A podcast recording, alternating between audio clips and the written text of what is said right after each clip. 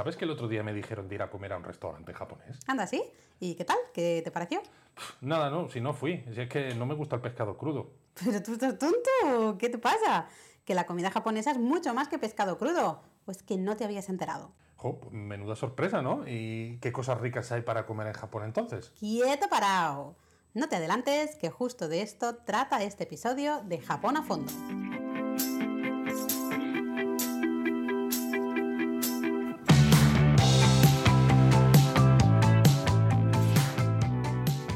Bienvenidos a Japón a fondo, El podcast sobre Japón. de la mano de japonismo. Espero que nadie se crea que no me gusta el pescado crudo, ¿vale? Que como puede que algunos nos estéis empezando a conocer por el podcast, al fin y al cabo, ¿no? Este es nuestro episodio número 3 nada más. Quizá pensáis, vaya contradicción que unos expertos en Japón digan que no les gusta el pescado crudo. Ya ves, eh, de hecho nos encanta. Pero, a ver, así de forma muy resumida, que nos quede claro a todos, que la gastronomía japonesa es mucho más que pescado crudo. Porque creednos que este pequeño diálogo así actuado que hemos hecho al comienzo del podcast, lo hemos escuchado un montón de veces. Ya te digo, nos lo han dicho amigos, nos lo han dicho lectores de web, nos lo han dicho gente en todo tipo de situaciones. Es verdad que el sushi y el sashimi son dos de los platos japoneses más reconocibles, más famosos, y como fueron los primeros platos japoneses que se exportaron de forma masiva, pues el resto es historia. Sí, porque si además le sumamos el auge que tuvo el restaurante Nobu en California a finales de la década de los 80, ¿no, Luis? Más Eso o menos. es. Eh, y como toda aquella locura californiana por el sushi derivó, derivó en nuevos formatos de sushi más adaptados al gusto occidental. Por ejemplo, a ver, los California Rolls o esos tempurizados. Pues no es de extrañar que lo que luego llegara al resto de países fuera una versión así un poco descafeinada, ¿no? De- del Sí, sushi. pero por suerte cada vez hay más restaurantes de sushi fuera de Japón que intentan man- mantenerse fieles a ciertos criterios de excelencia con la materia prima y la preparación, para que podamos comer sushi como lo haríamos en Japón. Pero bueno, hay que decir que incluso en Japón cada vez hay más restaurantes que innovan en sus pescados, cuáles utilizan, y las preparaciones. Es decir, que ni siquiera Japón es puramente ortodoxo si pensamos en cómo se hacía el sushi originalmente. Totalmente. Aunque, bueno, como siempre, Luis, te doy carrete y te enrollas cosa mala. Hombre, me encanta. Porque en este episodio vamos a contar qué comer en Japón y sobre todo qué cosas ricas hay, ¿no? Para comer allí. Así que así todos los que estéis empezando a preparar vuestro viaje, pues podéis saber qué os vais a encontrar, qué platos buscar. ¿no? Y aunque no viajéis a Japón, pues este episodio también os sirve para ir a restaurantes japoneses en vuestras ciudades y poder pedir otras cosas con conocimiento, ¿no? De- sabiendo lo que estáis comiendo. Ah, y antes de empezar, os avisamos, esperamos que hayáis comido o que tengáis algo para picar mientras escucháis este episodio porque os va a entrar hambre segurísimo. De hecho, Ya te digo. yo solo de pensarlo, eh, a mí me está entrando un hambre atroz. Bueno, a mí también, pero bueno, vamos a tranquilizarnos y oyes, ya que vamos a hablar de platos japoneses que vayan más allá del sushi, ¿me dejarás hacer una cuña publicitaria del libro? Ya sabía yo que en algún momento del episodio lo ibas a decir. Aunque, oye, tengo que reconocer que me ha sorprendido que lo hayas dicho nada más comenzar. Pero venga, dale, va. Venga, queridos oyentes, si queréis saber qué comer en Japón y qué platos son típicos en cada región, junto con algunas indicaciones turísticas para disfrutar de esos maravillosos lugares, tenemos publicado un libro titulado Japonismo, un delicioso viaje gastronómico por Japón. Tu mejor compañero.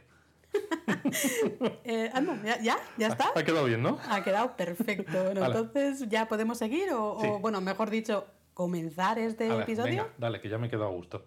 Pues aunque hemos dicho que la cocina japonesa es mucho más que pescado crudo, que es mucho más que esos, ¿no? El sushi, el sashimi, yo creo que deberíamos empezar mencionando estos platos, ¿no? Totalmente. Al final, cuando uno viaja a Japón, además de descubrir sitios nuevos o cosas nuevas, también quiere visitar esos lugares que ha visto en películas y series o de los que los amigos le han hablado.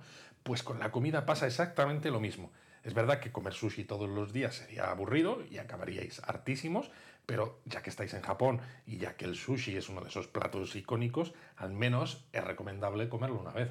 Sí, porque además probar sushi o sashimi en Japón es especial, ¿no? De hecho, comer cualquier comida en el lugar donde se originó es siempre interesante, ¿no? Creo. Y por si alguno está despistado, el sashimi son las lonchas de pescado crudo sin más, ¿vale? Mientras que el sushi, en contra de lo que se piensa, no tiene por qué llevar pescado por obligación, ni tampoco tiene por qué estar crudo. Exacto, exacto. De hecho, para que algo sea sushi, tiene que ir con arroz aliñado, con el típico vinagre de arroz. Así que le puedes poner carne cruda, como en carpacho, o pescado sopleteado, que ya no es exactamente crudo, o tortilla japonesa que se llama tamagoyaki, o hasta verduras. Y todo eso sigue siendo sushi. Exactamente. Y otra cosa interesante a contar del sushi es que en Japón lo puedes comer tanto por muy poquito dinero, por una cantidad más o menos razonable, y luego ya por muchísimo dinero. ya ves. Eh, de hecho, tienes los típicos restaurantes de cinta transportadora. El kaiten sushi. Eso es, kaiten sushi, en los que las piezas pasan en platitos por cintas que circulan por todo el local y tú solo tienes que tomar lo que pues quieres comer, ¿no? Y estos diría que son de los más baratos que hay.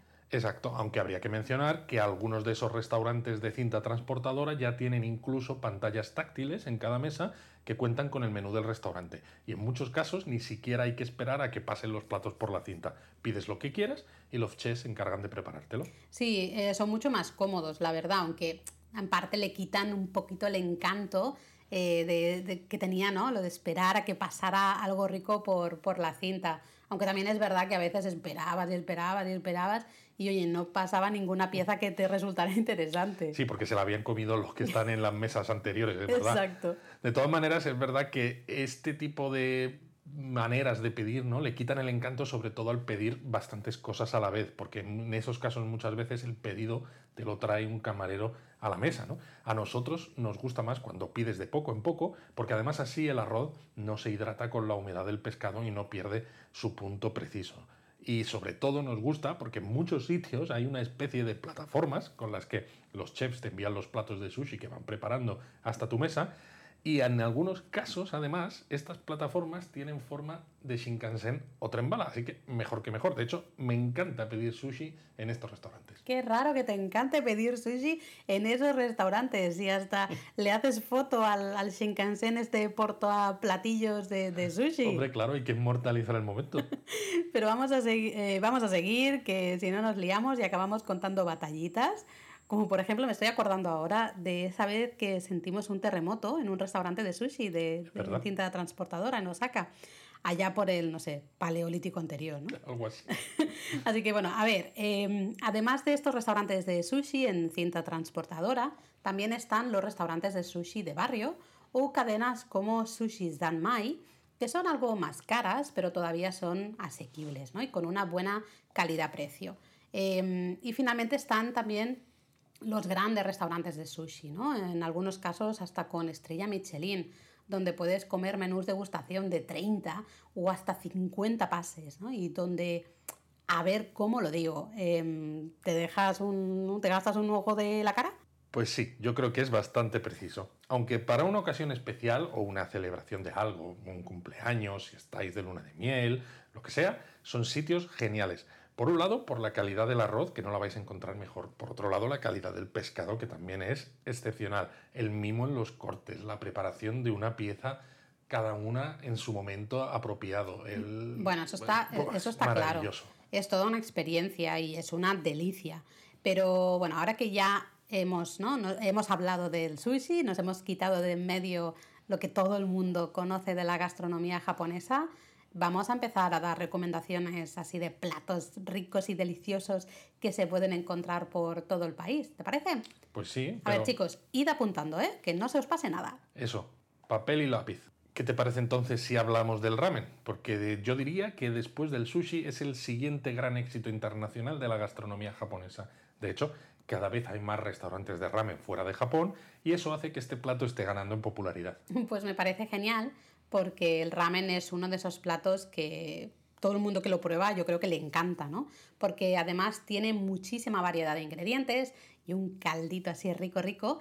Eh, pero quizá, a ver, antes de empezar, quizá deberíamos contar qué es el ramen, ¿no? Sí, porque no es la primera vez que nos pasa, ¿no? Que nos ponemos a hablar de una cosa como si todo el mundo lo conociera y tenemos que ser conscientes de que estamos empezando con el podcast y puede que tengamos oyentes que no saben nada del ramen. Pues venga, para entendernos, el ramen no deja de ser una sopa de fideos, dicho así de forma como muy resumida, ¿eh?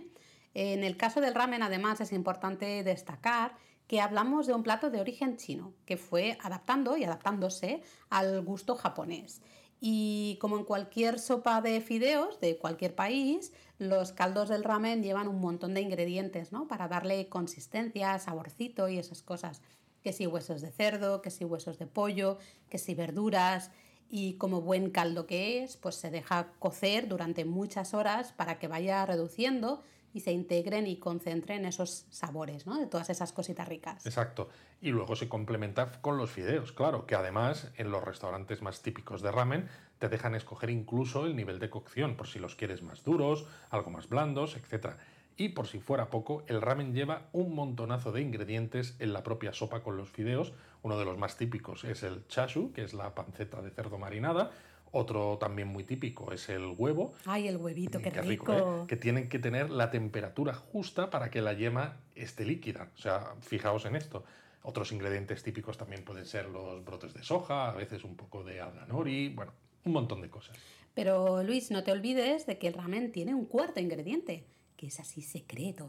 No me olvido, no me olvido. Esto que queda entre nosotros, es secreto.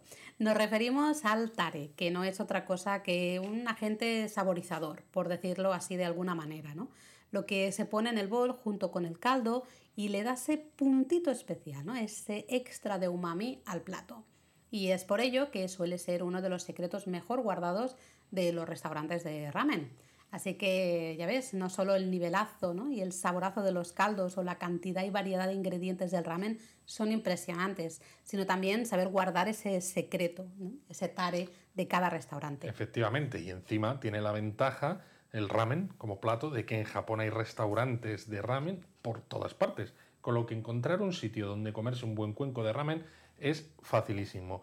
Además de que es una comida bastante asequible. De hecho, existen incluso restaurantes de ramen en Japón que tienen una estrella Michelin. Y sin embargo, el plato de ramen, el bol de ramen, no es ni siquiera excesivamente caro, a pesar de ser de estrella Michelin y de tener una calidad de ingredientes brutal. Sí, y quizás habría que hablar también de que el ramen no es solamente eh, este plato así, tal cual.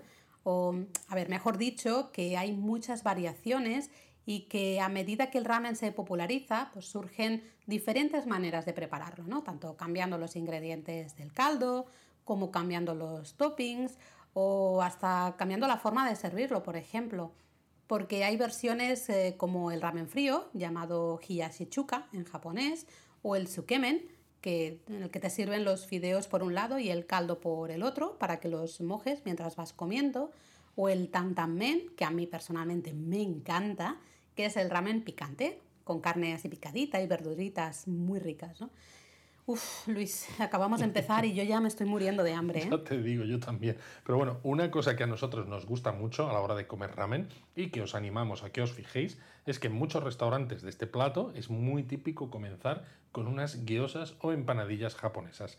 Estas guiosas se pueden comer, claro, como entrante o bien comértelas al mismo tiempo que te vas comiendo el ramen. Pues ya que has mencionado las guiosas, ¿te parece que hablemos de, de ellas? Porque es uno de esos platos japoneses que recomendamos sí o sí. Y es que las gyozas son baratas y están súper ricas. Sobre todo si las combinamos, no sé, por ejemplo, con una cerveza así bien fresquita, ¿no? Uy, sí, así es que me encantan de esa manera. Están buenísimas y mira que son sencillas, porque no deja de ser una empanadilla con una masa finita que la recubre y que en su versión más clásica llevan un relleno con repollo, carne de cerdo picada y ajo y se suelen hacer primero al vapor y luego en sartén solamente sobre un único lado. Es verdad que hay otras maneras de hacerlas, por ejemplo, fritas totalmente en aceite o hervidas en agua, pero esta manera que os decimos, que es la más popular, es la que más nos gusta a nosotros también. De hecho, en la web tenemos alguna recomendación de restaurantes específicos en Tokio para comer estas empanadillas, que os van a, a gustar seguro. A ver, apuntad. Uno es Gyoza Low, y el otro es Kameido Gyoza, aunque aún nos queda otro más por reseñar. ¿eh? O ese no lo guardamos de secreto. No, no, aquí no guardamos secreto ni uno, nosotros lo contamos todo. Eso. Eh, lo curioso es que em, estos restaurantes básicamente solo sirven gyozas y están tan buenas que te puedes comer dos docenas sin darte ni cuenta, ¿no? De hecho, recuerdo la última vez que estuvimos en Gyoza Low con nuestro amigo Zordor del canal de Kikanda Friki, no paramos de pedir platos y platos de gyozas. ¿Te acuerdas, Luis? Ya ves si me acuerdo. Los del restaurante nos miraban con una cara de, pero bueno, ¿cuándo van a dejar de pedir estos gallines? ya ves. Pero además de estos restaurantes específicos de Tokio, hay un par de lugares en Japón que son famosísimos por sus gyozas. Exactamente, me has leído el pensamiento, porque iba, iba a mencionar justo eso ahora. Estos dos lugares que ha mencionado Laure, que son famosos por sus gyozas, son Utsunomiya, al norte de Tokio, y Hamamatsu, al oeste de Tokio. Es súper curioso esto, ¿eh? porque el propio gobierno japonés hace una encuesta anual sobre el consumo, así en general, y entre otras cosas, una de las estadísticas que saca es exclusiva sobre el consumo de gyozas por hogar. Y siempre salen estas dos ciudades en, en los dos primeros puestos, ¿no? Ahí peleándose por ser el número uno. Y a mucha distancia el, pues ya estarían el resto de ciudades. Así que, claro, hay como una especie de pique entre ambas ciudades para ver eh, cuál de las dos ¿no? consume más guiosas y se alza con ese preciado título. Tiene que ser curioso, ¿no? Que llegue el gobierno y te diga, oiga usted, ¿cuántas guiosas consumen en su casa? Pues mire, a ver, no sé, es, es muy peculiar, ¿eh? sí. Pues bueno, hablando de estas ciudades, la primera, Utsunomiya, es muy muy fácil de visitar porque está de camino a Nikko, que es una fantástica excursión desde Tokio. Y si mm. vais con JR Pass, tenéis que pasar por Utsunomiya sí o sí. Así que lo que os recomendamos es lo mismo que hacemos nosotros cuando visitamos Nikko. Vais a Nikko durante el día, visitáis toda la zona, os maravilláis con los santuarios que hay por allí y al volver os quedáis un ratito por Utsunomiya antes de subir al tren bala de camino a Tokoyo y así podéis cenar guiosas hasta que no podáis más. Lo interesante de, esta ciudad, de, Utsunomiya, es que tiene muchísimos restaurantes de guiosas, incluso enfrente de la estación.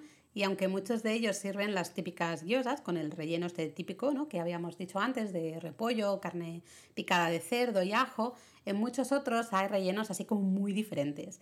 Eh, que si guiosas rellenas de kimchi, que si guiosas de, queso, de setas, de gambas, bueno, no sé, de cualquier cosa ¿no? que, que os podáis imaginar. Sí, la verdad es que sí. Y además, antes de acabar con Utsunomiya, una curiosidad porque justo en el exterior de la estación de tren hay una estatua de guiosa con forma de Venus de Botticelli. O sea, ya que vais a comer guiosas, pues qué menos que haceros una foto con la estatua, que siempre queda curioso. Nosotros, bueno, en este caso Laura, que no tiene ninguna vergüenza, sí que lo hemos hecho. ya ves, y bien orgullosa que estoy de mi foto con la guiosa Venus. Menos mal que alguien lo hace. Está claro que las guiosas son parte integral ¿no? de la identidad de la, de la ciudad de Utsunomiya. Pero a ver, vayamos a, la otra ciudad que decíamos, que es Hamamatsu. Y Hamamatsu está de camino a, Osaka o Kioto en tren bala. Y lo bueno es que hay restaurantes que están en la mismísima estación de tren. Así que disfrutar de estas guiosas es tan fácil como bajarte del tren, comer guiosas sin salir siquiera de la estación y pum, volverte a subir para continuar con tu, con tu trayecto, ¿no? Así, pim, pam, pum. Y así, además, pues vas haciendo la digestión, ¿no? Durante el, el trayecto. Anda que no es fácil disfrutar de guiosas en Hamamatsu así, ¿eh? De todas maneras, tenemos un artículo específico sobre Hamamatsu en el que os damos más recomendaciones de restaurantes por si queréis hacer algún tipo de comparativa, por ejemplo. Ah, y por cierto, a diferencia de las guiosas de Utsunomiya, el relleno en Hamamatsu es más convencional, más así como el de toda la vida. Eh, eso sí, las guiosas vienen bastante rellenas y llenan mucho, ¿eh? avisados estáis. Eh, a ver, a nosotros nos gusta la rueda de 20 guiosas. Y sí, sí, habéis oído bien, rueda. Porque son guiosas que se acaban de cocinar en una sartén redonda y que se sirven directamente de la sartén al plato, ¿no? manteniendo esa forma redondeada, como si fuera una rueda y se acompañan de brotes de soja, en teoría así como para rebajar ¿eh? la, la, grasa de las guiosas. Bueno, yo te dejo los brotes de soja a ti, yo me como las guiosas. De hecho, cuando nosotros hemos estado en Hamamatsu, hemos hecho eso que os decíamos de probar diferentes sets de 20 guiosas, en varios restaurantes, simplemente por podernos hacer una idea de cuáles eran las mejores. Claro, claro, todo por el bien de la investigación. Hombre, por supuesto. Bueno, y también porque somos unos comilones, claro. Bueno, venga, vamos a parar de hablar de guiosas, que si no, no acabamos nunca y además tenemos muchos platos muy interesantes por delante. Em, otro que es muy popular y muy rico es un plato de esos que se hacen a, la parrilla, como por ejemplo el okonomiyaki. Uf, sí, qué rico el okonomiyaki, es uno de nuestros platos favoritos sin lugar a dudas. Un plato además muy popular, no es demasiado caro y gusta tanto a niños como a mayores porque básicamente es una masa de harina y huevo a la que se le añade repollo finamente cortado y luego se le ponen los ingredientes que os dé la gana. Puede ser cerdo, gambas, calamar, bacon, mochi, ternera, todos juntos a la vez, en cualquier combinación. Y se termina con una serie de salsas por encima. La primera, la salsa okonomiyaki, que es oscura y tiene un sabor dulce, con, como con fruta, verdura y demás. Y luego una mayonesa japonesa junto con copos de bonito seco que parece que están vivos porque se mueven con el calor. Y esa mezcla de sabores, de ingredientes y de salsas, para nosotros es absolutamente delicioso. De hecho, esto de ponerle lo que quieras al okonomiyaki es una de las cosas que más nos gusta a nosotros, ¿no? De, de este plato y que lo hace apto para casi todo el mundo. Y sinceramente creo que es uno de los secretos de su éxito. Sí, totalmente. Y cuando vas a un restaurante además especializado en este plato, en el okonomiyaki, de hecho en la web tenemos varios artículos sobre restaurantes específicos, veréis que en la carta hay versiones ya prefijadas. ¿no? Esos okonomiyaki pues tienen una serie de ingredientes concretos que el restaurante sabe que van bien juntos. de esta manera pues no tenéis ni que pensar. Pero también siempre suele existir la opción de que hagas un, un okonomiyaki base y le añadas todos los ingredientes que te dé la gana porque también se ofrecen como de forma individual en la carta. Bueno, es que justo eso es lo que significa la palabra okonomiyaki. Eh, lo que tú quieras a la parrilla. ¿no? El término okonomi es básicamente a tu gusto y la terminación yaki indica que ese plato está hecho a la parrilla. Y oye, ya que es a la parrilla, pues podéis animaros a hacerlo vosotros mismos. Eso, eso. En muchos restaurantes es el cocinero o el camarero el que lo prepara. Pero en otros restaurantes sí que te dejan ahí los ingredientes y ale, ¿no? apáñatelas. Como pueda, ya Una vez lo has visto hacer, no es tan complicado. Pero bueno, girar, ¿no? Darle la vuelta al okonomiyaki eh, tiene su puntito y no es tan fácil, ¿eh? Pero eh, cualquier cosa que sea cocinarlo tú mismo en la parrilla, la verdad es que es muy divertido, ¿no? Sí, sí, es bastante divertido, aunque es verdad, tienes razón que girarlo como es más o menos grande, Darle necesitas las dos palas. Las dos espátulas estas, sí, es complicado. Mm. Pero bueno, también habría que hablar, de, de, todas formas, ¿no? ya que estamos mencionando este plato, que en Japón hay dos grandes versiones del okonomiyaki. Ah, tienes la de Osaka y tienes la de Hiroshima. En la versión de Osaka, la masa del okonomiyaki y los ingredientes que se le ponen van todos juntos, ¿no? En un mismo bol y se pone en la parrilla todo junto para que se cocine. Por otro lado, en la versión de Hiroshima, se pone primero en la parrilla una capa muy finita de esa masa, casi como una crepe, luego se pone el repollo finamente cortado por encima, luego se colocan el resto de ingredientes y luego se pone otro poquito de masa por encima, con lo que resulta un poquito menos pesado. Y además, al final, se suelen añadir unos fideos soba que se hacen en la parrilla y un huevo a la plancha, con lo que la mezcla es absolutamente fabulosa. Y estoy segura de que estáis todos ahí pensando en preguntarnos que cuál es el mejor. ¿A que sí? Seguro. Pues sinceramente no sabemos qué deciros. No, no, no podemos decidir. No, la verdad es que no. Porque cuando vamos a Japón y comemos en Osaka, en alguno de nuestros sitios favoritos, pensamos, ¡fua! Osaka, definitivamente, Osaka. Claramente. Pero luego vamos a Hiroshima y comemos en alguno de los restaurantes eh, que hay en Okonomimura, por ejemplo, que son tres plantas llenas de restaurantes de okonomiyaki, y pensamos, ¡fua! Hiroshima, Hiroshima, definitivamente, Hiroshima. Así que, bueno, pues eso, es complicado elegir, es que nos gustan los dos. Pues sí, pero nos gustan mucho, mucho, mucho. Y mira, aunque quizás nos enrollemos un poco, yo creo que había que contarle a los oyentes que dentro de este tipo de plato que te cocinas en la parrilla, hay otro más que a nosotros nos encanta también y que además en este caso es típico de Tokio, es el monjayaki. Mm. El plato es relativamente parecido, aunque un poquito más líquido, porque la base del plato es un caldo dashi, pero también podéis ponerle todos los ingredientes que queráis, como al okonomiyaki. Ay, qué rico el monjayaki. Es verdad que quizás visualmente es un poco menos atractivo, por decirlo de una manera, que el okonomiyaki, ¿no? Porque con esa masa tan líquida, cómo se integra con los ingredientes ahí en la parrilla, pues a ver, no es lo más bonito del mundo. Pero poder prepararlo tú mismo es genial, ¿no? es muy divertido y no es tan complicado como el okonomiyaki.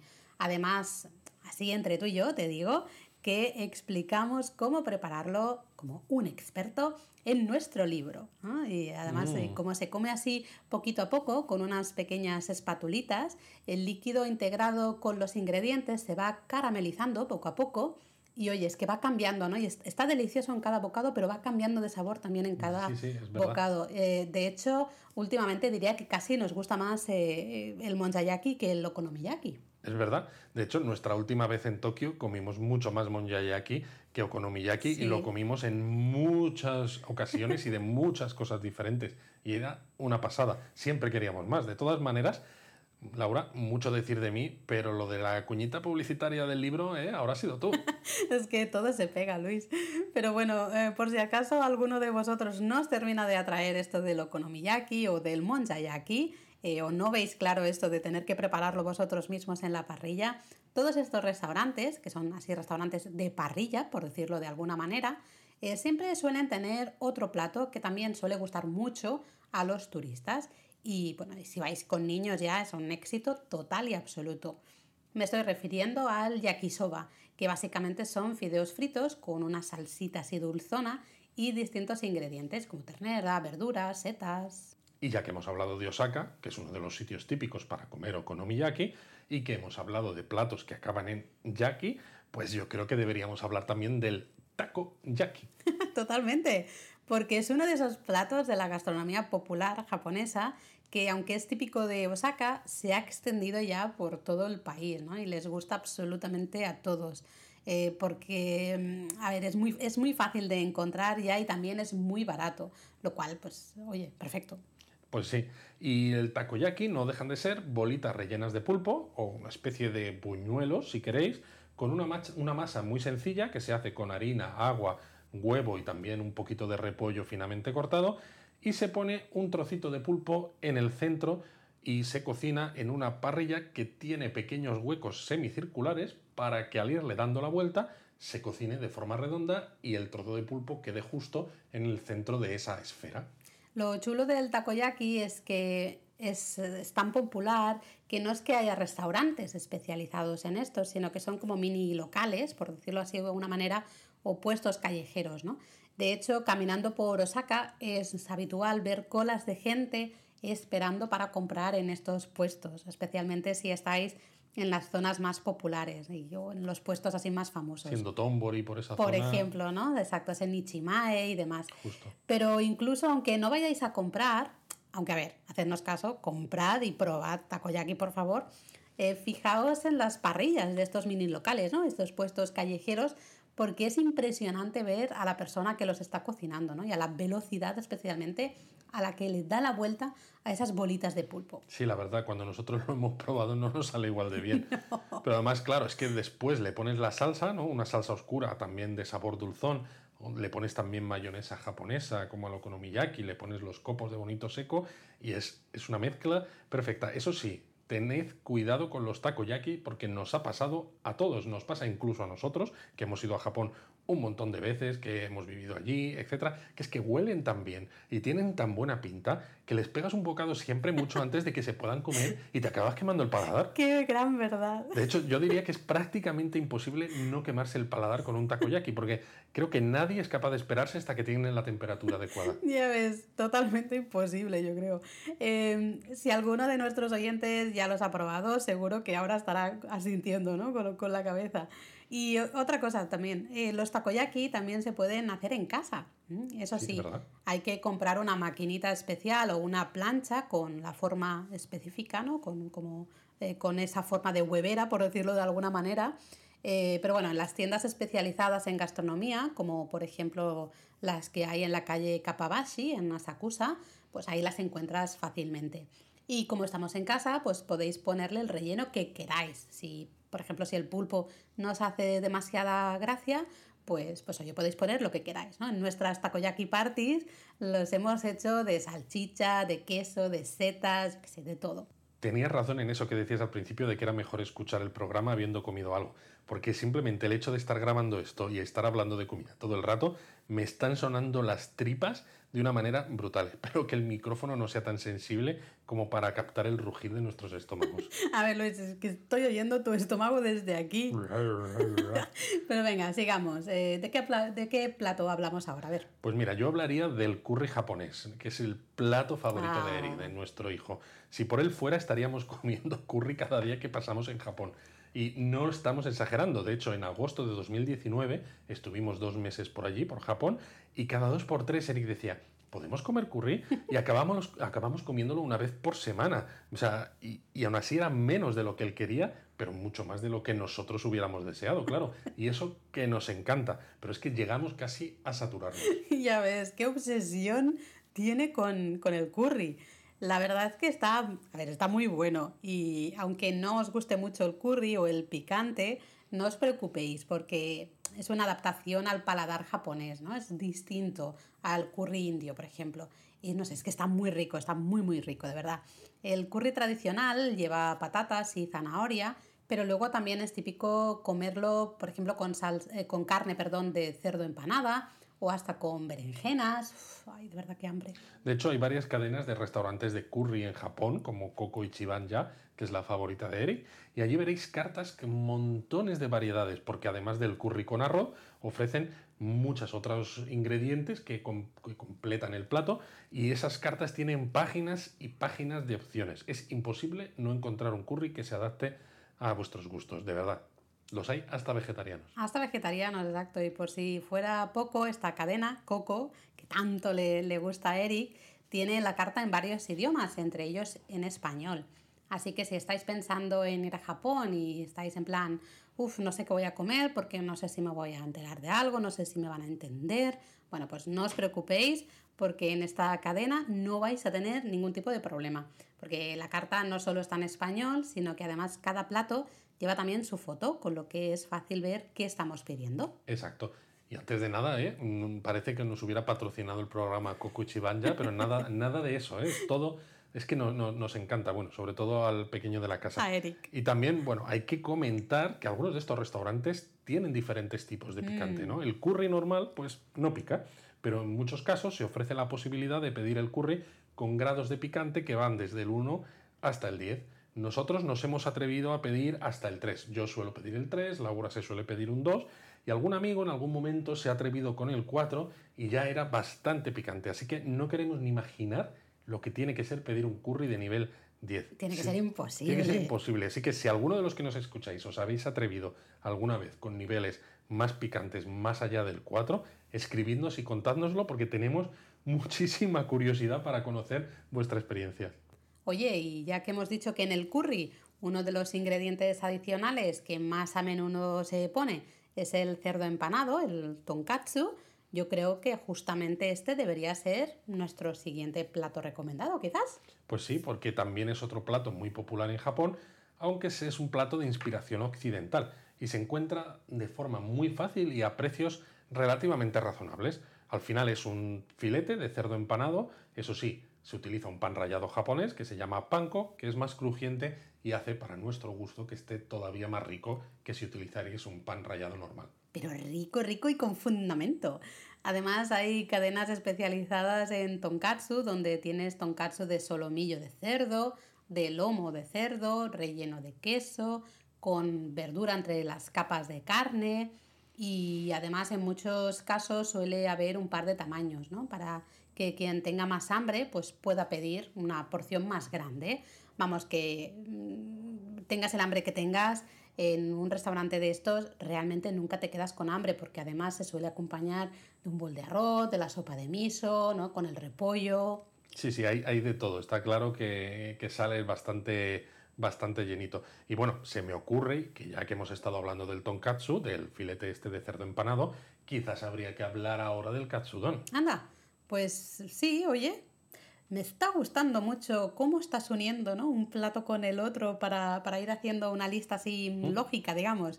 Muy bien, Luis, me gusta, me gusta. ¿Eso significa que me he ganado el sueldo de este mes? Uh, mira, mejor sigamos hablando de comida porque tal y como están las cosas... Están muy malitas. Sí, mejor vamos a seguir hablando de comida.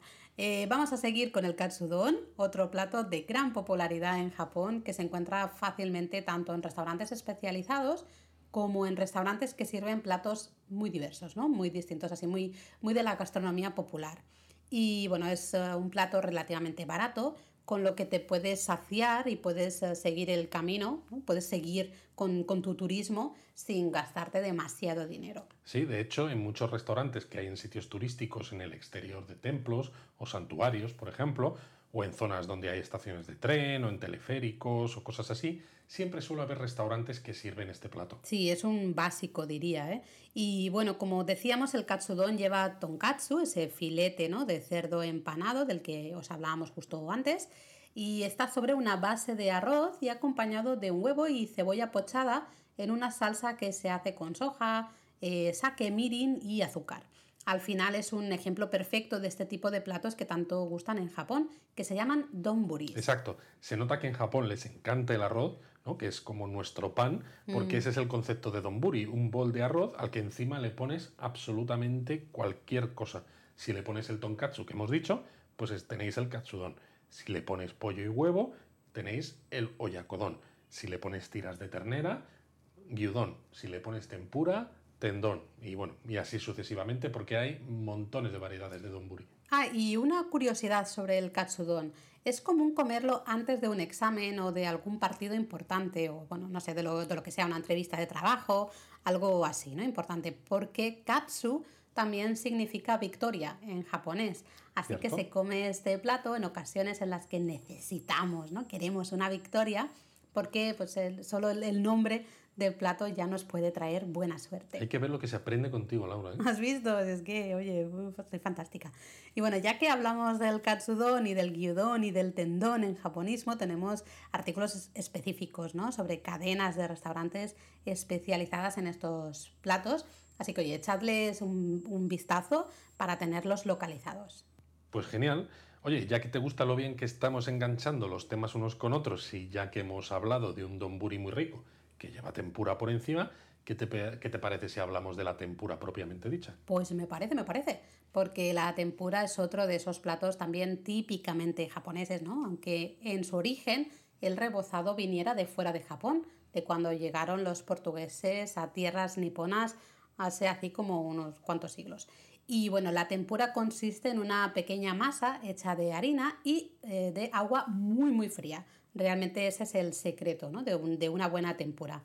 Eh, y esa masa de, harina y esa agua tan tan fría se utiliza para rebozar, pues no sé, lo que quieras, todo tipo de ingredientes. Sí, por ejemplo, en tempura podéis hacer berenjena, podéis hacer gambas, langostinos, pimientos, raíz de loto, montones de cosas, vamos. Exacto, así en un restaurante, en función de los ingredientes que pides en tempura, pues el plato será más o menos caro. Por ejemplo, si son solamente verduras, pues será algo más barato. En cambio, si incluye langostinos, ¿no? de esos súper grandotes que hay en Japón, pues será un poquito más caro. Y de hecho, incluso también existen restaurantes con estrella Michelin que están dedicados única y exclusivamente a la tempura. Y estos restaurantes suelen tener un menú de gustación a base de únicamente de tempura que suele ser bastante caro y son restaurantes además en los que cuesta un montón conseguir una reserva. Sí, es que mm, como con muchos otros platos, los japoneses han conseguido elevar la tempura hasta lo sublime, ¿no?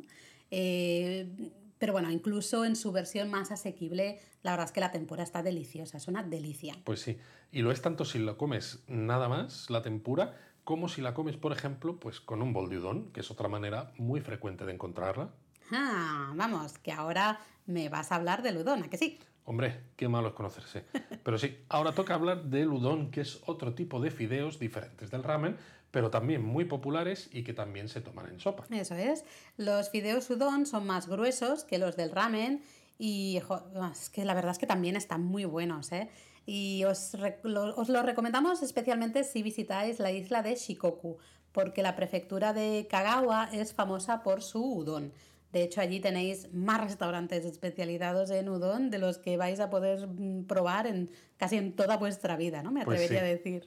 Y es curioso, ¿no? Porque el plato este del udon con tempura, porque normalmente, digo que es curioso porque normalmente la tempura cuando está más rica es cuando es una fritura muy poco grasienta, muy etérea, muy crujiente, mm. perfecta, ¿no? Pero cuando tomas el udon con tempura se suele hacer con este langostino del que hablábamos, como está mojado en la sopa con el udon, el rebozado se reblandece, que sería como lo contrario de lo que hay que hacer con una tempura, pero sin embargo queda súper rico la mezcla. Sí, yo creo que al final es uno de esos platos en los que el conjunto es quizá mejor que la suma de las dos partes, ¿no? Las, las dos partes ya están deliciosas de por sí, pero las combinas y es fantástico. Y ya que hemos hablado de udon y que antes habíamos hablado de ramen, yo creo que nos toca hablar del soba, que es otro de los tipos de fideos típicos de Japón. No son los únicos tipos de fideos, Mm, ¿vale? Existen muchos más, pero nuestros tres favoritos, los tres favoritos de japonismo, son sin duda el ramen, el udon y el soba. Pues sí, los fideos soba, que también están súper ricos, eh, también son muy fáciles de encontrar en Japón, ¿no? Son fideos que se hacen con harina de alforfón o trigo sarraceno y que es una harina así un poco más oscura, ¿no? De, de- de color. Pues sí, y a mí estos fideos en serio me encantan. De hecho, creo que fueron uno de los primeros platos japoneses que comí. Además, ni siquiera los comí en un restaurante, sino que los comí con unos compañeros de trabajo japoneses, estadounidenses y alemanes cuando trabajaba hace ya un montón de años en Alemania y la verdad es que me encantaron. ¿Y los comiste fríos? Sí, eso es. Te lo preguntaba porque estos fideos se pueden comer fríos o calientes, pero en verano es muy típico comerlos sobre todo en su versión fría. Eh, es decir, tienes tus fideos soba en un plato, luego tienes un cuenquito con salsa de soja, cebollino, wasabi, lo que quieras, y lo que haces es ir mojando los fideos soba en ese cuenquito, ¿no? Con la, con la salsa y luego te los vas comiendo. Eh, y como están así muy fresquitos, pues resultan muy agradables, especialmente cuando hace calor. De todas maneras, Laura, tú no siempre has sido tan fan del soba, ¿verdad? Verdad de la buena. De hecho, a mí hace años no me gustaban demasiado los soba, ni fríos ni calientes. Eh, prefería otros platos. Quizás porque, a ver, la primera vez que los comí los habíamos preparado nosotros mismos en un taller de, de la universidad. Y, en fin, a ver, muy buenos, muy buenos tampoco estaban, ¿eh? Pero últimamente, siempre que hemos ido a Japón en verano y hemos comido soba, la verdad es que los he disfrutado muchísimo. Bueno, habría que decir siempre menos en Matsue, que los pedimos con yamaimo, que es un tubérculo de montaña que se raya y tiene una consistencia viscosa bastante poco apetecible. Es verdad. A ver, estaban buenos, pero esa mucosidad, digo, esa viscosidad eh, del tubérculo era un poco, ugh, no sé. ¿no? Eso sí, los abuelitos estaban del restaurante, ¿no? Estaban ahí mirándonos. Yo creo que no habían visto extranjeros en su vida. Bueno, eh, vaya historia, pero mejor la dejamos para otra ocasión. Venga, vale. Pero sigamos entonces. Vamos a recomendar más platos deliciosos a nuestros oyentes que sean fáciles de encontrar, sabrosos y que no te hagan gastarte todo el presupuesto. Pues hay que mencionar el yakitori sí o sí. Esas brochetas de pollo y de otras muchas cosas que se cocinan sobre una pequeña parrilla de carbón vegetal llamada binchotan. O el kushikatsu, que también son brochetas, en este caso de ingredientes ¿no? así variados, diferentes, y que están rebozadas, eh, que se mojan luego en una salsa también de sabor dulzón. Y el kushikatsu hay que decir que se mojan solamente la primera vez, porque la salsa es compartida, ¿verdad? Muy importante, de hecho, si te ven mojar la brocheta dos veces, vamos, te echan del local seguro, ¿eh? ya te digo, es que menuda, menuda guarrería mojar algo mordido donde van a mojar el resto de comensales. Pero bueno, volviendo al yakitori, eh, tiene su aquel esto, ¿vale? Porque la brocheta clásica, por ejemplo, a mí me encanta. La brocheta clásica es la que tiene la cebolleta y los trozos de pollo alternados que se cocina sobre esta parrilla y se unta con un poquito de, de salsa por encima. Si además lo acompañáis con una cerveza bien fría, es una combinación perfecta. Ah, mi, rico, mi por problema lo tengo sobre todo con otros tipos de yakitori que también son muy populares en Japón, pero claro, muchos de estos restaurantes de los que sirven yakitori son tan tradicionales, ¿no? No tienen cartas en inglés ni nada y todo lo tienen escrito en japonés que a veces entras y no tienes ni idea de qué estás pidiendo. Sí, porque si usas nuestro truco, que es eh, decirle al dueño o al camarero eso de otsusume wa, que viene a ser algo así como póngame usted lo que, lo que recomiende, ¿no? ¿Qué se recomienda aquí en esta casa?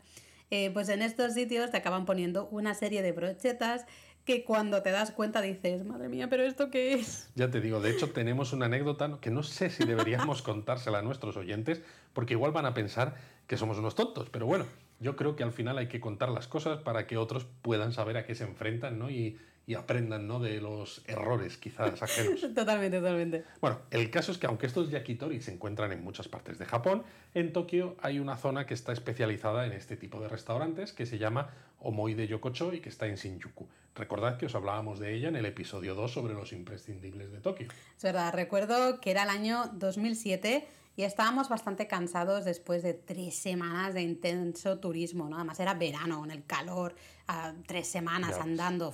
Y bueno, llevábamos además todo el día caminando por Tokio, así que como teníamos el hotel en Shinjuku, pues nos fuimos a Omoi de Yokocho a cenar y nos metimos en un antro, porque eso no era ni restaurante ni nada, ¿no? Un antro de estos de, de yakitori. Eh, vimos la carta y entendíamos unas cuantas cosas, pero a ver, la verdad es que mi nivel de japonés en esa época era peor del que es ahora. Y también es verdad que estábamos muy cansados, no queríamos pensar mucho y lo típico, ¿no? Dijimos, venga, pues este set, ¿no? Cuando te viene el set así preparado, este set de cinco brochetas ya nos está bien. Y sí, sí, nos pusieron esas cinco brochetas. Ay, no quiero pensarlo. De, de, las que la primera estaba buenísima, porque era esa clásica, ¿no? Con su pollito y su cebolleta rica. Pero las siguientes, madre mía, que si piel de pollo, que bueno, así crujienta ni tan, ¿no? ni tan mal, pero que si cartílago, que si corazón, que si hígado. Yo solo recuerdo que, que íbamos pidiendo un montón de cerveza solo para poder tragar, ¿no? Toda esa comida. Ya te digo, porque claro, no íbamos a dejar la comida en el plato, ¿no? Menos delante de todos los japoneses mirándonos. Ay, madre mía. De todas maneras, hay que decir que yo, por ejemplo, he comido yakitori en Imabari, que es una ciudad que está en Shikoku, que suele preparar estas brochetas de forma un poquito diferente porque las suelen servir sin el palo. Y en este caso había una variedad bastante interesante y también muy rica y no tuve una experiencia tan así, así, tan mala. Tan dura, ¿no? Eh, al final, yakitori no deja de significar pollo a la parrilla o literalmente pájaro, ¿no? O ave a la, a la parrilla. Pero luego realmente le ponen cualquier cosa a la parrilla, ¿no? Con un poquito de salsa y ala, listo. ¿Y no te parece que, ya que hemos contado una experiencia en, lo, en la que lo pasamos un poquito así regular, quizás estaría bien hablar de algo ahora que hayamos tenido experiencias súper ricas? Sí, por favor, quiero olvidarme ya de ese, de ese yakitori de corazón. Eh, de hecho, yo estaba pensando en quizás hablar del shabu shabu o del sukiyaki. A mí se me está haciendo la boca agua solamente de pensar en estos platos. ya, no me extraña, porque es que son dos platos que están muy ricos, ¿eh? pero es que eh, también se cocinan en la mesa junto con el resto de comensales. Y a mí eso es algo que me gusta mucho. Eh, de verdad que creo que estos platos que se cocinan y se comen de una manera así comunitaria, ¿no? todos juntos en, en la mesa, tienen un algo especial y hacen que se disfruten más si cabe. Totalmente.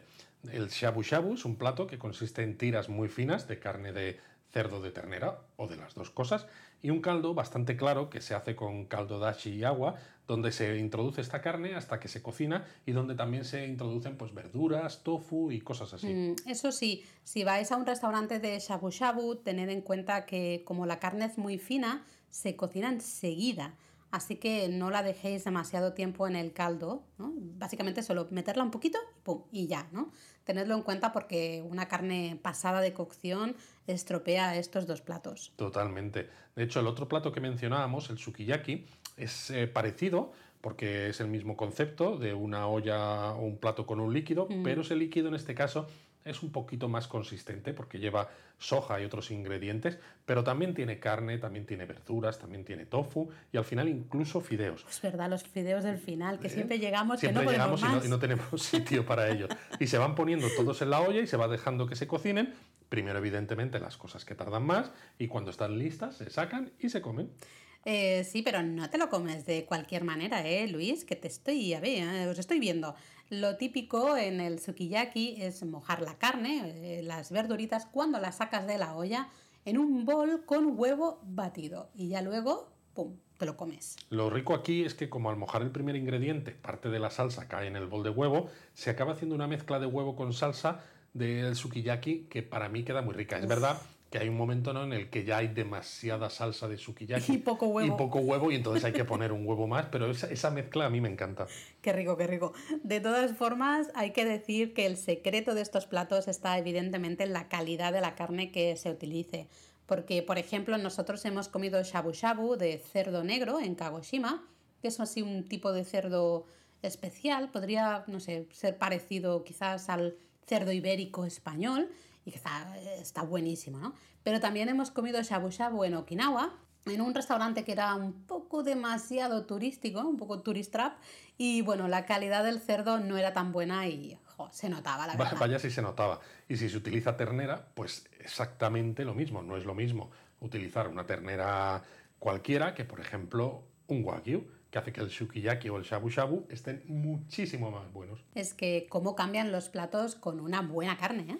Ya te digo, y por eso, como hablamos de carne, os recomendamos ahora el yakiniku, que es de origen coreano, pero que los japoneses han asumido ya como algo propio.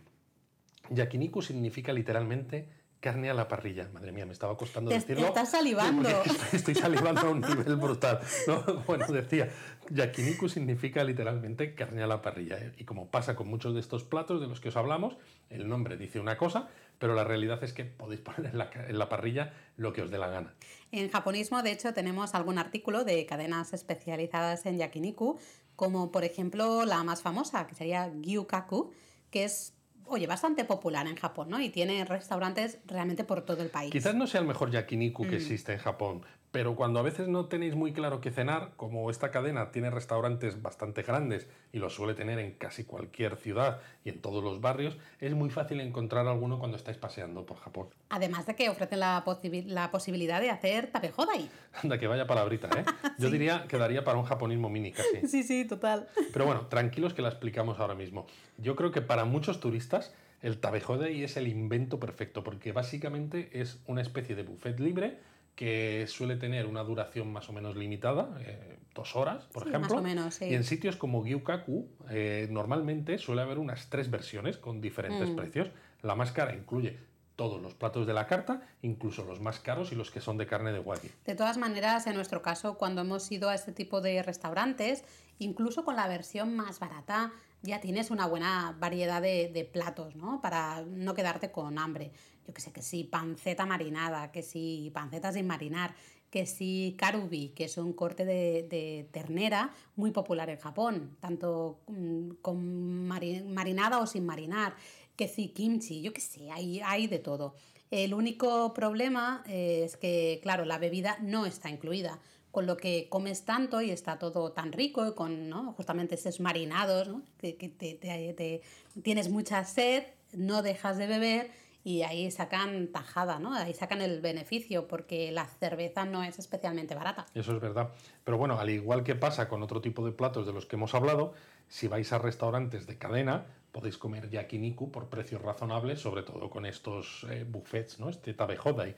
Pero al mismo tiempo también existen restaurantes de menú degustación de yakiniku donde utilizan la mejor carne posible y lo preparan todo con un mimo, vamos, brutal y menús de gustación largos, con muchos platos, muchos cortes de carne diferentes, donde te puedes llegar a gastar pues 30.000 o 35.000 yenes por menú sin, sin despeinarte, ¿eh? y eso sin contar incluso ni siquiera la bebida. Sí, en esos restaurantes top de, de yakiniku te clavan un pastón, pero es que, bueno, suelen usar wagyu de gran calidad, que está pues muy, muy bueno. Bueno, de todas maneras hay que decir que no a todo el mundo le, le gusta de la misma forma la carne de wagyu que a nosotros. De hecho, tenemos algún amigo español que vive en Tokio, hola Zordor, que al que le gusta la carne más al estilo español, es decir, con menos grasa, porque dice que el wagyu es demasiada, tiene demasiada grasa infiltrada. Bueno, es que, a ver, es verdad, lo que dice él es cierto, porque el wagyu tiene una cantidad de grasa infiltrada muy, muy grande, ¿no? Pero a nosotros esto nos gusta porque esa grasita, ¿no? Infiltradita, al final es lo que le da el sabor a la carne y hace que sea como mantequilla casi, ¿no? Y que se deshaga en la boca. Eso es cierto, sí, pero tenéis que tener en cuenta, si vais a algún restaurante que esté especializado en este tipo de carne, con carne de Kobe, es que como tiene tanta grasa infiltrada, pues sacia muchísimo y te llenas enseguida. Mm. Así que aunque seáis muy carnívoros y estéis pensando que os podéis comer un filete de 300 gramos sin ningún tipo de problema, como tú, por ejemplo, como yo, por ejemplo, pues cuando vais a este tipo de restaurantes pedid un poco menos o pedid bastante menos, a lo mejor la mitad, por ejemplo. Y no, solo por el precio, porque, mm. claro, un, un filete de 300 gramos de carne de Kobe, por ejemplo, pues te dejas un ojo y el riñón, ¿no? Eh, pero es que, claro, 300 gramos sales del restaurante con la tripa pesadísima. Sí, eso yo creo que hay que tenerlo en cuenta. ¿eh? Es, me parece muy buen consejo. Eh, así que es mejor decirlo ahora em, para que luego nuestros oyentes salgan con la sensación de haber disfrutado de esta carne y no con la sensación de, ostras, me he pasado, ¿no? Pues sí, pero bueno, hemos mencionado aquí dos conceptos, hemos hablado de Wagyu, hemos hablado un poquito de carne de Kobe y a veces genera ciertas dudas, ¿no? Porque a veces no se sabe qué es una cosa, qué es la otra y también se han hecho muy malas prácticas fuera de Japón sobre todo. Sí, porque tradicionalmente se decía que las reses que daban la carne de Kobe se las alimentaba con cerveza, que les daban masajes, yo qué sé. Aunque en realidad esto es una leyenda urbana. Eh, y bueno, lo tenemos todo explicado con muchísimo detalle en la web, ¿no? Con mucho detalle y con muchas fotos además. Pero bueno, esto es un problema, sobre todo porque muchos dueños de restaurantes de fuera de Japón, ¿no? La idea aquella de decir estoy vendiendo carne de Kobe les permitía mm. poner precios a sus filetes o hamburguesas incluso mucho más altos de lo que lo hubieran puesto en condiciones normales, por esa esas supuestas mejoras en el trato. ¿no? Había esa, esa idea en la cabeza de la gente de que carne de Kobe era algo tan exclusivo, que ponerlo en tu carta pues ya era, te decía, esto es maravilloso. Y claro, Wagyu era un concepto que entonces, hace unos años, no se conocía tanto, la gente no sabía lo que era y al final esto de la carne de Kobe se ha prostituido un poco fuera de Japón. Exacto, eh, pero a ver Luis, tú que eres el experto en esto, explícanos a, todos un poco más qué es esto del wagyu y la carne de Kobe. Venga, va, te dejo. Vale. Pues wagyu significa básicamente vaca japonesa. No, es más, vaca japonesa, exacto. Lo que pasa es que hay cuatro razas de wagyu que son las que pueden tener el sello del Ministerio de Agricultura japonés de carne de wagyu, solo esas cuatro, así que técnicamente el wagyu que se produce fuera de Japón no es wagyu porque no hay un ministerio de agricultura japonés que les haya puesto el sello. Vale, entonces si wagyu significa vaca japonesa y es un sello que da el ministerio japonés, ¿qué pasa entonces con los wagyu de fuera de Japón? Porque también se cría wagyu fuera de Japón, ¿no? Eso dicen muchos productores, sí que ellos hacen wagyu, de hecho, pues en España, en Australia, en Chile, Argentina, Estados Unidos, hay muchos países que en teoría producen wagyu, pero suelen ser vacas que son cruces con reses que no eran wagyu, y lo que se hizo fue cruzarlas un gran número de veces hasta obtener una generación filial que fuera indistinguible de un wagyu puro genéticamente. Así que, si nos atenemos al, tema genético, pues después de todos estos cruces, sí que se podría decir que el wagyu es como el japonés eh, por sus genes, ¿vale? Pero claro, es que el wagyu no es solamente genética, porque también esa, carne que comes en Japón lo es así por su alimentación, por el trato que recibe, por si tiene también, por el movimiento que tiene o no. Mm. Te pongo un ejemplo, Laura. En España, por ejemplo, el wagyu que se cría pasta en libertad, con lo que se mueve mucho más que el wagyu en Japón. Mm. Esto al final hace que el nivel de grasa infiltrado de este wagyu español pues sea mucho menor. Y lógicamente es algo que está muy adaptado al gusto de aquí, porque como decía nuestro amigo Zordo, ¿no? A él le gusta la carne con menos grasa infiltrada, con lo cual ellos producen una carne que tiene ese, ese nombre de Wagyu, que ya empieza a ser conocido por el gran público, se le asocia con esas cosas buenas que tiene el Wagyu, con esa idea de que viene de Japón, pero está más adaptado al gusto de aquí. Pero bueno, al mismo tiempo sabes eso, que no están ofreciendo un producto como el que lleva ese nombre en Japón. Vale, vale, vale. Eh, y entonces, eh, Kobe, que es, es, Wagyu o no es Wagyu, lo de la carne de Kobe? Bueno, la carne de Kobe, no digo buey, porque es una de las traducciones típicas, pero las reses que dan carne de Kobe son tanto vacas vírgenes que no han parido como machos castrados, con lo cual no siempre va a ser buey, pues es un tipo de Wagyu. O sea, toda la carne de Kobe es Wagyu, pero no todo el Wagyu es carne de Kobe. Porque para poder ser carne de Kobe, las reses tienen que tener unas características especiales, como por ejemplo, ser de una raza en concreto, haber sido sacrificada en la prefectura de Hyogo, que es donde está la ciudad de Kobe, que el aprovechamiento de la res esté en unos valores determinados, que el marmoleado de la carne, o que es el grado de infiltración de grasa, esté también en unos grados determinados, etc. Entonces, podría darse el caso de que hubiera wagyu de otras razas que tuviera exactamente las mismas eh, condiciones de calidad que el Kobe, pero como es otra raza y como no se ha sacrificado en la prefectura de Hyogo, no la puedes llamar carne de Kobe. Entonces es wagyu, pero no es Kobe. Mm, vale, vale. Eh, vaya control, ¿no? De todas maneras, un montón de, un montón de cosas. Sí, sí, esto es para que, que, se, que le den al, pausa, retrocedan un poco ¿no? y lo vuelvan a escuchar para entender un poquito mejor. Pero vamos, el problema es que ahora a mí me apetece un buen filete de wagyu. ¿Pero de 300 gramos o no? bueno, va, y para acabar yo mencionaría las izakaya o tabernas japonesas y sus tapas típicamente ¿no? japonesas que van súper bien así con una cervecita o con un buen saque. Estas tabernas a nosotros nos encantan porque además es algo que nos resulta muy muy familiar. Sí, porque viniendo de España estamos acostumbrados a tener bares en los que se, se comen tapas se comparte ¿no? con los amigos. no sé, nos resulta muy similar, es muy familiar. A ver, es verdad que las tapas de los bares de España o de otros países que hacen este tipo de platillos no tienen nada que ver con las tapas japonesas. ya ves, está claro que son diferentes, pero el concepto en sí, lo que es ir a un sitio a disfrutar de unas cervezas o de un saque, un alcohol, eh, ir picando ¿no? de pequeños platillos, sí que es algo muy universal. ¿Y entonces qué tapas típicas podemos eh, probar en Japón? Vamos a dar algunas ideas. Bueno, además del jorubón, que es lo que nosotros llamaríamos casquería, ¿no? como por ejemplo los callos o la tripa, un clásico son las tiras de calamar seco, que es yo creo una de las eh, tapas más populares que hay. Y de hecho a Eric, a nuestro hijo, le encantan con queso. Las venden, eh, son las tiras de calamar con queso también, ¿no? Y están súper buenas. Vaya mezcla más. Pero está súper rico, de verdad. o sea, si, lo, si, lo, piensas, no, no, atrae absolutamente nada, ¿no? Tiras de calamar seco, dices, no, gracias. Eh, pero luego las pruebas y son adictivas, no puedes parar de comer. pero luego también hay, no sé, aleta de raya con mayonesa que está también deliciosa, las cortezas de piel de salmón, así crujientitas, ¿no? O las sardinillas con, con sésamo, o incluso, a ver, ¿qué más? una tapa de odén, especialmente si estás en invierno, que el odén es una especie de estofado con pasteles hechos de pasta de pescado que están cocidos en un caldo dashi y es bueno, uno de los platos más típicos del invierno japonés. ¿no? Todas estas cosas al final van muy muy bien con una cerveza o un buen saque. De verdad, es que no me puedo aguantar el hambre que tengo después de todo esto que estamos hablando, ¿eh?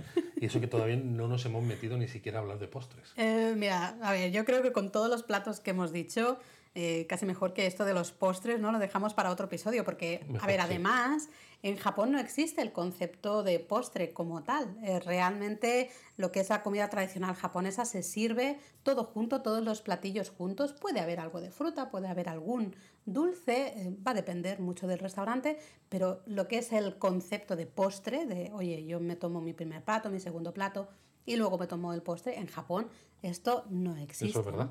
Y bueno, Además, aparte de esto, si, nos pusiéramos a hablar de dulces japoneses, tanto típicos como no tan típicos y que están eh, tan de moda ahora en Japón, pues es que no acabamos, es que hay muchísimos. Pues la verdad es que sí, pero bueno, ya que tenemos aquí ¿no? a la audiencia escuchándonos hablar de comida para cuando vayan a Japón, vamos al menos a dar algunos nombres de, de algunas cositas que son interesantes de dulces, pues para que vayan investigando. Venga, vale.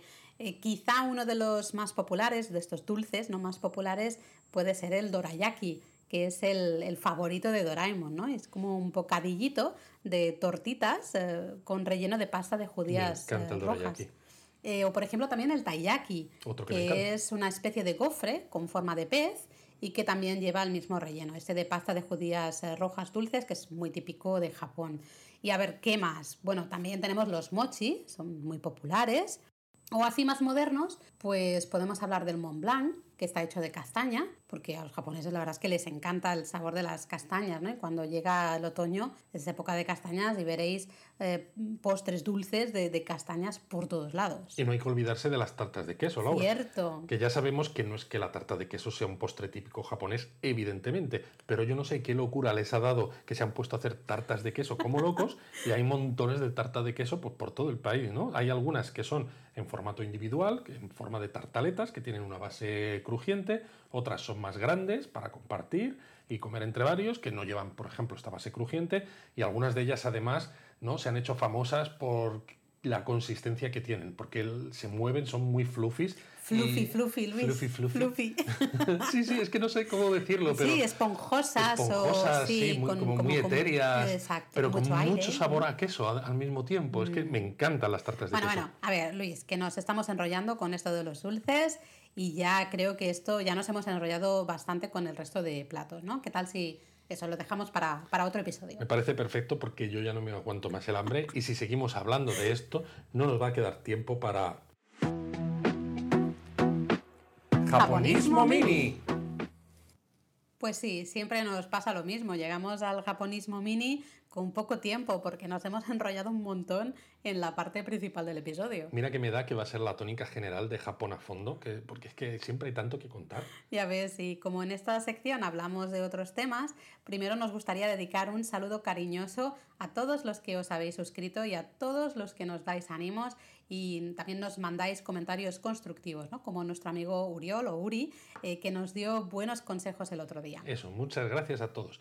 Y bueno, como este episodio se emite justo unos pocos días antes del 14 de febrero, yo creo que tenemos que contaros algunas cositas sobre una celebración típica de esta fecha que seguro que todos conocéis, que no es otra que San Valentín. Madre mía, San Valentín y además en Japón. Vaya mezcla que nos hemos buscado, ¿eh? Ya te digo, porque San Valentín en Japón es la locura del chocolate. Eh, vamos, que casi encaja perfecto con los comentarios, ¿no? Estos breves que hemos hecho al final sobre dulces japoneses, porque esto del chocolate en San Valentín, eh, bueno, a ver, ¿qué, ¿qué, pasa? Que lo que ocurre es que se regala muchísimo chocolate, ¿no? En San Valentín. Exacto, pero tiene además una particularidad que no sé si todos nuestros oyentes la saben, y es que en San Valentín en Japón solamente las mujeres regalan chocolate a los hombres. Y en este caso, además, no solamente a sus parejas o a aquellos hombres de los que están enamoradas, sino que también se regala chocolate a tus amigos masculinos, a tus compañeros de trabajo masculinos, etc. Vamos, que las pastelerías y las tiendas que hacen dulces de chocolate hacen su agosto en febrero. Pero vaya lío, ¿no? Regalar a, a la persona a la que quieres, eh, pero también a compañeros de ya, trabajo, sí. a amigos, esto es un lío. Por si tenéis curiosidad, tenemos un artículo en japonismo bastante detallado sobre los tipos de chocolate estos que se regalan, porque en función de si es a, a, tu enamorado o si es a un compañero de trabajo, pues este regalito en forma de chocolate recibe un nombre u otro. Y además en este artículo eh, podéis ver también fotos de cajas especiales de chocolate, bombones para San Valentín que han ido sacando pues distintas marcas, pastelerías y demás, ¿no? Porque oye, aquí no podemos mostraroslas, es lo único malo del podcast, ¿no? Que no hay imágenes. Eso es verdad. Yo en esto podría contar también una anécdota porque una amiga mía japonesa, incluso antes de conocerte, Laura, me regaló una vez chocolate ay, por, por, San Valentín. Ay, y te lo juro que yo no sé en aquel momento si era un chocolate de amistad o un chocolate de alguna otra cosa. Nunca, Ese es el problema, no nunca, se sabe. Nunca lo llegué a descubrir. Bueno, yo tengo mis teorías, pero las dejaremos para otro episodio. Sí, mejor. Pero bueno, para que nadie se piense que las mujeres, pobrecitas ellas, se quedan sin regalo, no os preocupéis, porque un mes después de San Valentín llega el día blanco y entonces cambian las tornas. Pero bueno, cuando llegue el episodio de Japón a fondo que coincida con el 14 de marzo más o menos, ya os contaremos un poquito más. Perfecto. Entonces, ¿qué nos queda ya para terminar este episodio 3? Yo creo que solo nos queda la palabra japonesa del episodio, ¿no? Pues sí, y como hemos contado, estamos seleccionando palabras que sean bastante típicas y conocidas y que os vayáis a encontrar un montón de veces cuando vayáis a Japón. Por eso hemos escogido arigato. Arigato, realmente es una palabra que casi todo el mundo conoce, ¿no? Por no decir todo el mundo, y que significa básicamente gracias. Es la típica palabra que uno oye, no sé, en doramas, en anime, que lee en mangas, ¿no? Quizás es la palabra japonesa más conocida, eh, pero la hemos seleccionado porque se pueden contar algunas cosillas ¿no? interesantes. Um, tiene así ciertas variaciones. Exacto, porque además del arigato, que significa gracias, que es el básico, también está, por ejemplo, el arigato gozaimasu, que significa muchas gracias, pero también significa muchas gracias, es decir, domo arigato. Y si añades el domo y dices arigato gozaimasu, que entonces dices domo arigato gozaimasu, sería como estar diciendo muchísimas gracias. Muchísimas gracias. Sí, ¿no? algo así. Eh, incluso todavía más eh, curioso porque puedes decir solamente domo y también estás mm, dando gracias, ¿no? Aunque, es, aunque no aparezca la palabra arigato por ningún lado. O puedes poner, por ejemplo, el gozaimasu en pasado y decir arigato gozaimashita, que sería en pasado, si lo que quieres es agradecer algo que ha ocurrido en un periodo de tiempo y estás eh, pues dando las gracias por lo que ha acontecido hasta ese momento, ¿no? Pues sí, todo eso lo hace una palabra interesante, pero además yo creo que es una cosa curiosa cuando se va a Japón, porque a veces tenemos la sensación de que tanto los españoles como los latinoamericanos no somos tan agradecidos ni somos tan Mm. educados que lo- como los japoneses. Más que nada porque tenemos esta idea en la cabeza de que Japón es un país educadísimo. Sí, y luego entras en las tiendas y la gente te dice pues ciertas palabras de bienvenida, ya las incluiremos en esta sección en futuros episodios, y ningún japonés mira a estas personas ni les dirigen la palabra ni nada, ¿no? O cuando estás en el convini y vas a pagar y estás recogiendo las bolsas eh, con lo que has comprado, te vas y en ese tipo de casos en Japón nadie da las gracias, nadie dice arigato al empleado de la tienda, ¿no? Y eso es algo que como turista yo creo que nos sorprende mucho porque realmente te encuentras a ti mismo diciendo gracias a todas horas a un montón de gente cuando ni ellos mismos lo hacen y bueno, es que ni lo esperan. Exacto. Yo creo que este tipo de situación es una de esas típicas del Lost in Translation que se puede dar cuando viajas a un país como Japón. Pero bueno, no pasa nada porque digáis gracias cuando ellos no lo hacen, porque al final somos turistas, ¿no? No vivimos allí, no tenemos por qué conocer la cultura tan a fondo. ¿Y qué queréis que os digamos? Ser educado siempre es bueno. Ser educado es bien. Y bueno, como no queremos enrollarnos mucho más, que ya hemos tenido un episodio cargadito de cosas buenas y ricas y tenemos mucho hambre y queremos ir a comer, nos vamos despidiendo y esperamos que no os hayáis hecho, que no os hayamos eh, hecho entrar demasiada hambre, ¿no? Eh, bueno, y que si lo hemos hecho, pues al menos hayáis podido ir a la nevera a comer algo o no sé, o que podáis ir ahora. Nos vemos, o mejor dicho, nos oímos en 14 días. ¡Mátane! ¡Mátane! Eso es otra palabra, habría que haberla explicado. ¿Pero te quieres callar? Otra vez que te pones a hablar cuando ya hemos acabado. En el próximo episodio lo explicamos, tranqui.